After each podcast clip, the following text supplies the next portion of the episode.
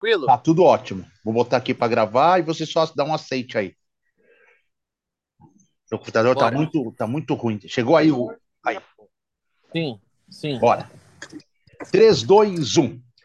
Muito bem, galera. O Isso é São Paulo está de volta, o seu encontro semanal aqui com as pessoas que gostam e que falam de São Paulo. É o seu podcast Isso é São Paulo, chegando à edição número 110. E estamos gravando este podcast, este programa, na quinta-feira à noite, após a eliminação do São Paulo da Copa do Brasil, ao perder para o Flamengo no Maracanã por 1 a 0, e às vésperas de uma sequência de campeonato brasileiro e também de uma decisão de Sul-Americana. São dois jogos do São Paulo até a decisão do dia primeiro. Bem, vamos falar muito sobre a saída do São Paulo da Copa do Brasil. Foi boa, foi ruim, fez papelão, não fez? Isso pode significar o que para o futuro? Vamos abordar uma espécie de reação que o Rogério está cobrando no Campeonato Brasileiro e, claro, vamos falar de outros assuntos pertinentes ao tricolor. E nesta edição de número 110, quem está comigo é o Ivan Drago, que finalmente reapareceu. Fala, Ivanzinho, tudo bem com você? Você me chama e, na verdade, eu não entendo como um chamado, e sim uma convocação. Tudo bem, Oh. Dudu? Um abraço a todos que estão nos acompanhando. É isso, né? E depois eu vou fazer algumas perguntas. Algumas perguntas não, mas eu quero fazer uma colocação. Por que a todo momento, você não precisa responder agora, mas por que a todo momento o Rogério Ceni, mesmo com contrato renovado, deixa no ar que não pode permanecer para o próximo ano? É, você foi bem. Aliás, era um dos assuntos que eu prete... é um dos assuntos que eu pretendo trabalhar com você nesta edição do podcast Isso é São Paulo, que você encontra aí nos principais tocadores de podcast. Divulgue nos seus, como é que fala mesmo, Ivan? Divulgue nos seus. Grupinhos de WhatsApp. Ah, divulga lá que o Isso é São Paulo está no ar com uma edição toda especial. Ivan, vamos começar com a eliminação do São Paulo na Copa do Brasil. É, eu entendo que normal, São Paulo até foi além do que se esperava, bem além, para falar a verdade. Atingiu a meta financeira até com sobras, né? Meta financeira era a quarta, São Paulo chega à semifinal, embolsou 19 milhões e meio de reais. E isso sempre é importante, né? Um clube que admite que tem dois meses de salários atrasados, que tem dívidas da pandemia com alguns jogadores do elenco, luvas com outros que renovaram recentemente, você colocar 19 milhões e meio no bolso ajuda bastante.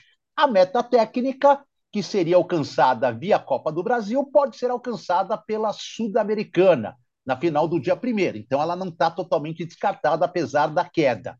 E o São Paulo, meio que dignamente para alguns, e para outros, meio que covardemente, acabou sucumbindo ao time do Flamengo em duas partidas. E aí, Ivan? Eu entendo que o São Paulo perdeu para uma equipe que é melhor que ele. Aliás, nós estamos falando do Flamengo que hoje é o mais bem, é o melhor futebol praticado no Brasil neste momento. O Flamengo é tão competitivo quanto o Palmeiras, mas quando a gente vai olhar o espetáculo, a gente entende que o futebol mais bem praticado no Brasil hoje é o futebol praticado pelo Flamengo. Acho que o São Paulo conseguiu fazer um excelente primeiro jogo, um excelente não, mas um bom primeiro jogo no Morumbi, empurrando o Flamengo para o campo de defesa, criando oportunidades, mas não teve eficiência para poder é, transformar tudo aquilo que criou em gols. E o Flamengo não precisa de muito para ser uma equipe decisiva, né? O Flamengo é uma equipe letal pela qualidade dos jogadores, né? Então passou o melhor. Acho que o São Paulo foi bem no segundo duelo no Maracanã até o gol do Flamengo, depois sucumbiu. Pelo que eu entendi, pelas alterações e pelos gestos do Rogério no banco de reservas, ele pediu para a rapaziada segurar um pouquinho, tirou os jogadores mais desgastados, entendendo que o São Paulo não teria poder ou força para reagir. Eu acho que, no final das contas, dá para a gente avaliar como positiva a participação do São Paulo na Copa do Brasil. Trazendo números dessa eliminação do São Paulo, né? É, no primeiro jogo, o São Paulo teve 53,4% da posse de bola e 26 finalizações. Flamengo 46,6 e só 7 finalizações. No segundo jogo, foram 54,6% de posse do São Paulo e 16 finalizações. O Flamengo, 8 finalizações, 45,4%. No total, o São Paulo teve mais posse de bola e finalizou mais. Mas talvez falte ao São Paulo, é, Ivan, na minha opinião, no embate desse de dois jogos, Falta o São Paulo, é, tecnicamente falando, e no quesito qualidade, é, mesmo concluindo muito mais, o Flamengo enfiou quatro bolas no gol com bem menos finalizações. O São Paulo conseguiu enfiar uma, embora tenha criado até para enfiar mais no Morumbi, quem sabe um gol pelo menos no Maracanã mas aí é que a gente vê a qualidade. Por mais que o Caleri seja um atacante festejado, o Luciano tenha seu nome cantado pela torcida em quase todos os jogos, o Patrick esteja em crescimento, Nestor seja um jogador de chegada, o Alisson seja aquele motorzinho que o Rogério Ceni tanto gosta, se você colocar na balança ou dar uma peneirada, ou até comparar aos do Flamengo, a diferença é gigante, né, Ivan? Muito grande, muito grande. Não há comparação, nenhum jogador do São Paulo seria titular no Flamengo e nenhum jogador do São Paulo ameaçaria um titular do ataque do Flamengo. Essa é a grande verdade. E eu acho que, assim, são jogadores que já contribuíram bastante eh, para o São Paulo na temporada, como o Luciano, que é o vice-artilheiro com 17, o Caleri é o artilheiro com 20, o Patrick tem sido um cara muito importante em momentos decisivos. Agora, quando você olha hoje o momento do São Paulo e você olha para o Caleri, alguma coisa precisa ser feita. O Caleri, para mim, visivelmente está esgotado. Sim. Ele concordo. não marca oito jogos, ele não marca oito jogos, ele já não inferniza mais as defesas adversárias como ele fazia antes. E eu acho que, assim, é, como a gente não tem acesso aos números, e o Rogério Ceni até agora não falou nada em nenhuma entrevista coletiva, é, aparentemente, assim, para mim, o principal jogador do São Paulo ou o goleador da equipe está esgotado. Eu penso dessa forma. Então, ele já não sobe como ele subia antes. Quer dizer, a gente já pode até discutir, a gente em determinado momento pode até discutir a, a, a, a o plano é, coletivo da equipe. Não chega uma bola para ele finalizar. Ou ele briga lá em cima com os caras, ou não sobra nada para ele. Mas ele me parece hoje um jogador bastante esgotado e eu acho que é dever do São Paulo tentar recuperá-lo para a grande decisão da Copa Sul-Americana. Concordo com você, acho que a gente pode tocar nesse assunto daqui a pouquinho, quando eu trouxer o calendário do São Paulo. Mas, Ivan, é duas coisas também que eu acho que são pertinentes ainda sobre essa partida. Primeiro, é, torcedores do São Paulo, digamos assim, mais radicais, ou que viveram fases mais áureas do São Paulo, principalmente as recentes, década de 2000, com o tricampeonato brasileiro, com a Libertadores, e um pouquinho mais atrás, com o Bi da Libertadores, acham que o clube e a torcida em si está muito conformada com pouco. Que jogar de igual para igual com o Flamengo hoje, mesmo com essa distância de elenco, com essa distância de qualidade técnica, é pouco para o São Paulo. Que não dá para comemorar, ah, jogamos bem no Morumbi, jogamos de igual para igual, ou demos um sufoco no Maracanã nos primeiros 20 minutos, depois que tomamos o gol, que nos abatemos, que isso é pouco, que isso não condiz com a realidade. Outros mais acostumados com esse momento dos últimos dez anos do São Paulo, levam muito isso em conta e meio que não saíram tão decepcionados com a eliminação, era algo depois dos 3 a 1 mais ou menos previsto.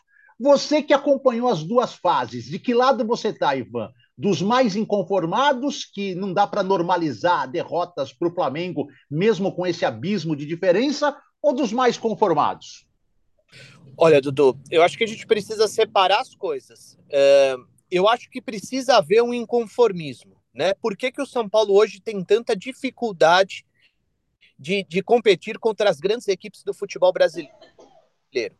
Esse é o primeiro ponto. O segundo é, a realidade mostra que o São Paulo está muito distante dessas equipes, gente.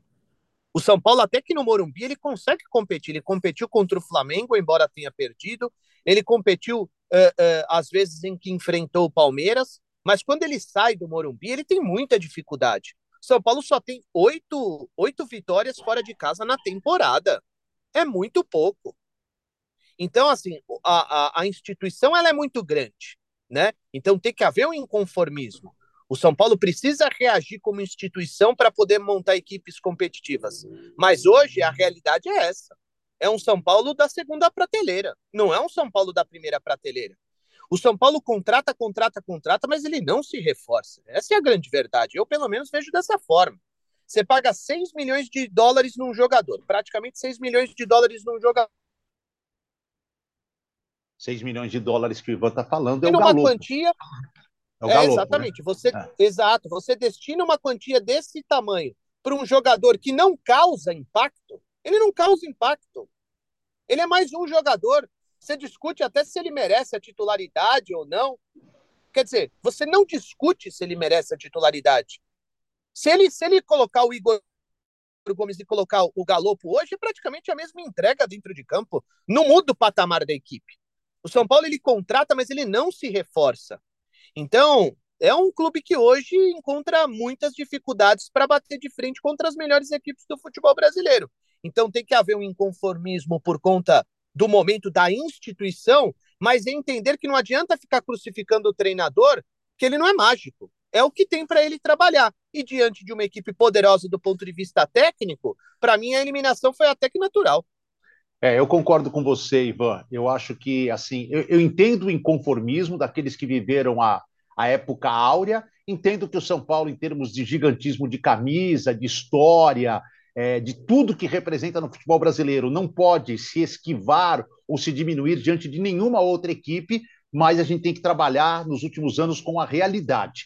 E a realidade manda tirar pontos positivos e proveito até de resultados negativos, que é o caso disso aí. Qual que é o ponto positivo? Ah, o São Paulo conseguiu competir. O São Paulo conseguiu, em determinado Dudu. momento das partidas, jogar de igual para igual, Ivan. É, por exemplo, o São Paulo conseguiu fazer um jogo muito bom contra o Palmeiras no primeiro duelo da final do Campeonato Paulista. Venceu por 3 a 1 E foi um vexame o segundo. Sim. São Paulo foi facilmente aniquilado e humilhado pelo rival. Isso sim, tem que haver um inconformismo tremendo, porque o São Paulo não pode passar por esse tipo de situação. Aí sim é um vexame. Agora, você perder para o Flamengo jogando, a, as bolas do Flamengo entraram e as do São Paulo não, eu acho que contexto atual é até natural. Agora, o que aconteceu no Campeonato Paulista, não. E, e, pode reparar que o Rogério, depois, sem ser questionado, ele volta nesse assunto em algumas oportunidades. Porque aquilo marcou ele, evidentemente. Claro. Uma coisa é você perder, a outra coisa é você ser atropelado. Machucou, claro que machucou e machucou todo o torcedor. Mas, enfim, essa é a realidade do São Paulo. Hoje, nos últimos 12 jogos contra o Flamengo, o Flamengo que sempre foi um time assim, que o São Paulino falou: ah, é um time que a gente bate lá, bate aqui, meio que freguesão. Nos últimos 12 jogos foram dois empates, quatro vitórias seguidas do São Paulo e agora seis vitórias seguidas do Flamengo. O Flamengo vive uma das suas melhores fases da história desde 2019, vem conquistando, chegando, tudo mais. Hoje, o São Paulo não é páreo, principalmente num confronto eliminatório de 180 minutos para encarar o Flamengo. Então, aqueles que comemoram pelo menos o fato do time ter, entre aspas, não passado o vexame, ter criado dificuldades para o Flamengo, na minha opinião, tem sim razão de comemorar pelo momento atual, não pela história, pelo momento atual. Bem, aí nós caímos, Ivan, na coletiva do Rogério, e aí eu vou naquele assunto que você levantou, né? Rogério, no dia 12 de julho, assinou uma renovação de contrato com o São Paulo até o final do ano que vem. São Paulo apostou, mesmo com nenhuma meta ainda conquistada, só aquela do Campeonato Paulista, meta financeira, mas ainda estava naquela época longe de finais, é, não tão bem no brasileiro como não está agora, enfim, não tinha nada assim que chamasse muito a atenção para falar, nossa, o Rogério tem que continuar. A diretoria foi lá no dia 12 de julho, se reuniu com o Rogério, bateu o martelo, está renovado até o ano que vem, o Rogério comemorou, falou disso em entrevista. E aí realmente me chamou a atenção. Ontem não é a primeira vez, mas ontem, principalmente, numa das respostas, ele cita duas vezes a mesma frase: se eu estiver aqui, se eu estiver aqui ao falar do ano que vem. Como pode, Ivan? Eu acho assim. Eu acho que às vezes o Rogério ele tem dado ótimas entrevistas, acho que tem sido muito transparente em todas elas, mas às vezes eu acho que o Rogério joga um pouco para a galera, aproveitando o bom momento dele com grande parte da torcida, ele joga um pouco para a galera. Você não fica com essa impressão? Olha, das duas umas, Edu. Ou ele não sente confiança em quem o comanda. Sim. Então ele entende que, vai, de repente perde a Copa Sul-Americana e briga para permanecer na primeira divisão, ele pode ser trocado.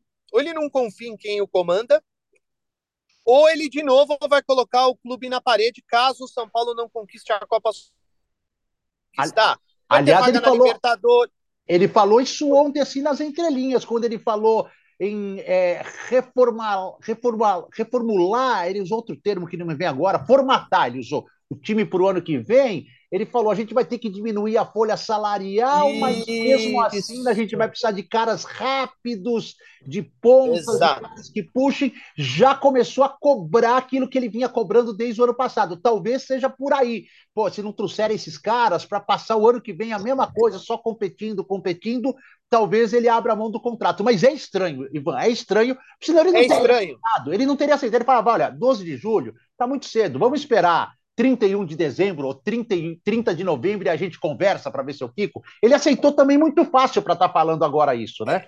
E, exatamente. Por quê? Porque, evidentemente, que tudo isso foi conversado com ele. Olha, Rogério, uma coisa vai ser o São Paulo com a vaga na Libertadores, a outra coisa vai ser o São Paulo sem a vaga na Libertadores.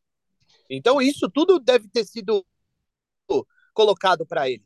Agora, das duas, uma. Ou para mim ele não quer permanecer sei lá, sem a Libertadores, ele sabe que o São Paulo vai ter que diminuir bastante a, a folha salarial e não vai ter investimentos para o próximo ano, e já está difícil com esse grupo é, piorado, vai ficar mais difícil ainda, ou ele não confia em quem o comanda.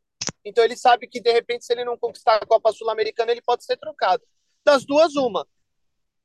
É, é mesmo. É, o cara é, acabou de renovar contrato, pô. É, 12 de julho, faz dois meses, um pouquinho mais de dois meses que ele acertou a renovação de contrato com o São Paulo, e era uma situação assim que não havia certeza de nada, não havia certeza nem de semifinal da Copa do Brasil, nem de final da Sul-Americana, nem que o São Paulo ia reagir no brasileiro, enfim. Aliás, por falar em brasileiro, Ivan, é, agora o São Paulo foca em duas frentes. Outra coisa que eu acho que o Rogério falou ontem, que está tá sendo trabalhado nos bastidores, e aí eu acho que é um acerto se a diretoria conseguir, é o seguinte: vai jogar domingo em Fortaleza, e aí vai passar oito dias até o jogo de terça-feira da outra semana contra o Havaí. E aí viaja na quarta para a Argentina para três dias antes chegar em Córdoba, cumprir os compromissos com a Comebol, que exige que os clubes finalistas cheguem três dias antes para jogar no sábado, dia primeiro, a decisão. O Rogério tá, deu a dica já ontem, ó, seria legal a gente jogar para o Ceará e antecipar o jogo do, do, do Havaí, que será terça, da, dia 27, talvez para o dia 26, segunda, ou até para o final de semana, dia 25, e a gente ter um tempo para focar, uma semana pelo menos, para focar a decisão é, da Copa Sul-Americana. E acho que o São Paulo tem que tentar isso mesmo, se não atrapalhar o Havaí, se não atrapalhar a tabela, isso é o ideal. Mas o São Paulo, por enquanto, vai chegar, por enquanto, vai chegar a decisão da Sul-Americana com cinco pontos de distância para a zona de rebaixamento. Em duas rodadas, esse número pode melhorar ou esse número pode piorar. E se piorar, por mais que o foco seja a decisão, sempre vai ter aquele peso nos ombros. Ah, nós estamos a uma rodada da zona de rebaixamento, nós estamos próximo, nós estamos quase entrando, e eu acho que isso pode atrapalhar. Por isso, Ivan, que eu julgo esses dois jogos contra Ceará e Havaí fundamentais, fundamentais para o São Paulo fazer assim, na pior das piores das hipóteses, quatro pontos e manter essa distância de duas rodadas, duas rodadas e meia para a zona de rebaixamento. Que aí vai ter dez jogos depois, se ele não conquistar a, a Sul-Americana, nem a vaga para Comebol Libertadores, ele vai ter dez jogos finais de brasileiro para tentar um sprint, jogando de domingo a domingo, e, e, buscar aí a oitava vaga, pelo menos o G8 ou o G7. O que, que você acha, Ivan?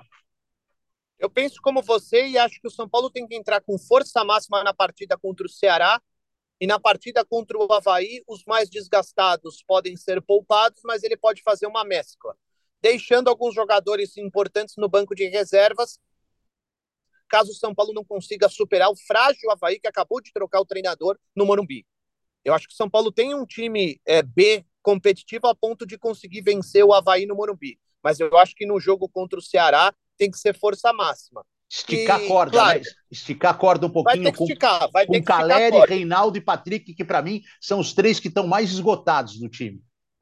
É, eu, eu, eu acho que três dá para ele tirar, entendeu? Ele não precisa tirar a estrutura considerada titular. Mas se ele quiser trocar, por exemplo, o, o Caleri, que hoje caiu bastante de produção, e colocar o Éder, que deu O Éder não pode jogar, tá, tá, suspenso. Ah, Éder é verdade, tá suspenso, Éder e Miranda. é verdade. É. Ou colocar o Bustos, por exemplo, que jogou contra o Corinthians e não foi mal no meu ponto de vista. Entendeu? Se ele quiser trocar um ou outro, eu não vejo nenhuma, eu não vejo nenhum problema. O que ele não pode é arrebentar o jogador. Agora, poupar por poupar, porque ah, vai que o rapaz tome uma pancada, aí não, eu acho que ele precisa é, colocar o que ele tem de mais importante nessa partida contra o Ceará. E aí dá para ele administrar bem contra o Havaí. Convenhamos, o São Paulo precisa vencer o Havaí, seja com o time A ou com o time B, jogando em casa, sobretudo nessa situação próximo da zona de rebaixamento. Então, Ivan, eu acho assim: se o jogo do Havaí for antecipado, se o São Paulo conseguir jogar na segunda, 26, ou até no domingo, dia 25, com o Havaí, e conseguir pelo menos seis dias. Não dá para ser adiado, Dudu? Ah. Dá, não, não dá adiado, adiado? adiado acho que não dá, mas acho que dá para ser antecipado.